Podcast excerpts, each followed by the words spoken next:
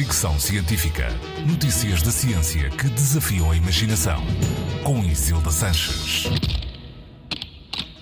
Como se sabe, graças às impressoras 3D, há muita coisa que hoje em dia já pode ser facilmente impressa.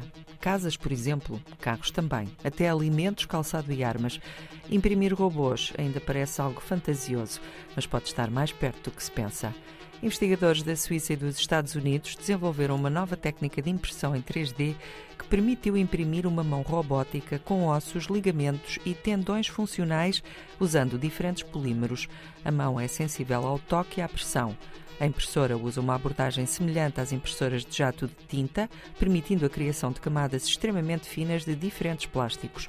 O equipamento usa câmaras e lasers para garantir precisão na espessura de cada camada. O estudo foi publicado na revista Nature e abre novas possibilidades para imprimir estruturas robóticas maleáveis e construir robôs mais complexos e duráveis. Os autores do projeto afirmam que os robôs macios têm múltiplas vantagens sobre os de metal, são mais adequados para manusear mercadorias frágeis, por exemplo, e também diminuem as hipóteses de ferimentos quando trabalham com humanos. Recentemente, na Coreia do Sul, um homem foi esmagado por um robô que confundiu com uma caixa de vegetais.